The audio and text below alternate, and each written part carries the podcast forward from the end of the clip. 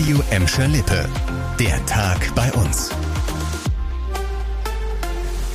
Mit Annika Böhnig, hallo zusammen. Wochenlange Wartezeiten auf einen Termin bei den Gelsenkirchener Behörden. Das ist im Moment so eins der leidigsten Themen für viele Gelsenkirchener Bürger. Immer wieder kriegen wir dazu genervte Nachrichten oder Anrufe von euch und immer wieder verspricht die Stadt, dass sie daran will. Jetzt scheint sich ein bisschen was zu tun. Schon bald sollen die Gelsenkirchener schneller an einen Termin bei der Führerscheinstelle kommen. Die Stadt hat neue Mitarbeiter eingestellt, allerdings müssen die noch eingearbeitet werden.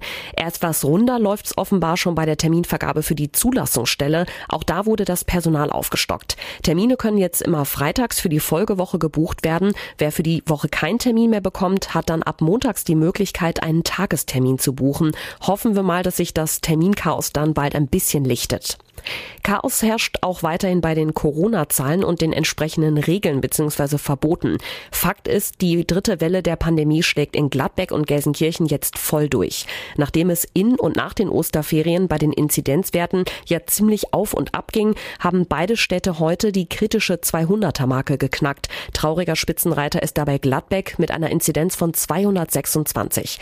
Interessant wird das vor allem nächste Woche, denn eigentlich hatte NRW-Schulministerin Yvonne Gebauer ja gestern angekündigt. In dieser für die Bewältigung der Pandemie so entscheidenden Phase bleiben wir auf dem Kurs, der das Recht auf Bildung und den Gesundheitsschutz in Einklang bringt. Und daher hat die Landesregierung entschieden, in Kreisen und kreisfreien Städten mit einer Inzidenz unter 200 ab dem kommenden Montag wieder in den Wechselunterricht zu starten. Heißt also, in Gladbeck und Gelsenkirchen wird das dann wohl nichts mit der Rückkehr ins Klassenzimmer, aber so genau weiß man natürlich auch nicht, wie sich die Inzidenzwerte übers Wochenende entwickeln. Also ziemlich schwer planbar alles. Bottrop dürfte erstmal aus dem Schneider sein, auch da steigt der Inzidenzwert zwar langsam wieder, er liegt aber noch unter 100. Heißt also, in den Bottropper Schulen wird wohl am Montag wieder deutlich mehr Leben einkehren, zumindest vorerst. Viele Läden oder Gastrobetriebe kriseln ja wegen der Corona-Pandemie oder mussten sogar schon schließen.